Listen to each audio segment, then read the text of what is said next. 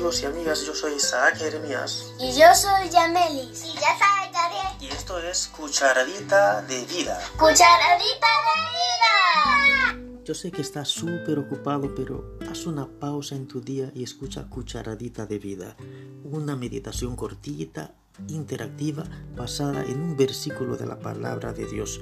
Una pequeñísima porción de la palabra hace grandes cambios en nuestra vida. Gracias por unirte.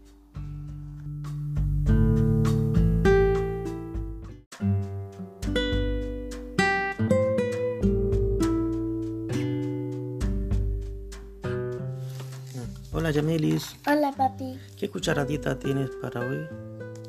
La cucharadita de hoy es Juan capítulo 15 versículo 7. Sí, como dice.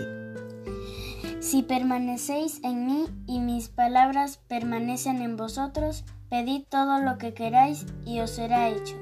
Mm, ¿Cómo?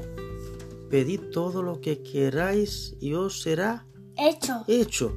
Oye, ¿te imaginas que una persona como quien está diciendo eso es alguien que tiene mucho poder? Una persona que tú sabes que es dueña de todo, porque dice, mío es toda la plata, mío es todo el oro, que es tiene poder para crear cualquier cosa, que tiene todos los recursos, todo el dinero del mundo, dueño de todo, de todo. Y te dice eso, pedid todo lo que queráis y os será hecho. ¿Qué pedirías? Yo... eh, la verdad es que no lo sé. Bueno, todo lo que quiera, pues... Todo lo que quiera, todo lo que pida, le será hecho. Eso es lo que está diciendo esta persona. Y esta persona que dijo eso, créeme, es una persona que todo lo puede y todo lo tiene. No solo en el mundo, en el universo. Pues...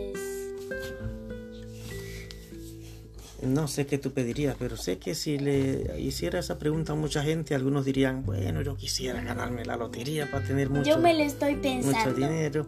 Si es un niño, le- seguro quisiera todas las LOL o todos los juguetes del mundo entero. Bueno, yo ya tengo bastantes. Sí, pero ya qué pediría. Mu- Mucha gente pediría cosas así como, bueno, ¿qué quieres? ¿Quieres un, un auto último modelo, una casa grande, un juguete maravilloso? Lo que sea y yo te lo voy a dar. Y fíjate que eso es una promesa, porque dice, pedid todo lo que queráis y os será hecho. Y si lees el capítulo entero del 15, ves que lo está diciendo Jesús, no le está diciendo ningún sinvergüenza ni ningún mentiroso. Entonces, vamos a pedir entonces, ¿te parece? ¿Hay alguna condición para que lo que sea que pida le sea hecho, como dice la promesa? Sí, dice que para, para que eso funcione hay que permanecer en Jesús y que sus palabras permanezcan en nosotros. O sea que no es que cualquiera que venga y pida lo que sea se lo van a dar, sino que primero debes tú permanecer en Él y Él en ti. Ahora, ¿qué es eso de permanecer en Él?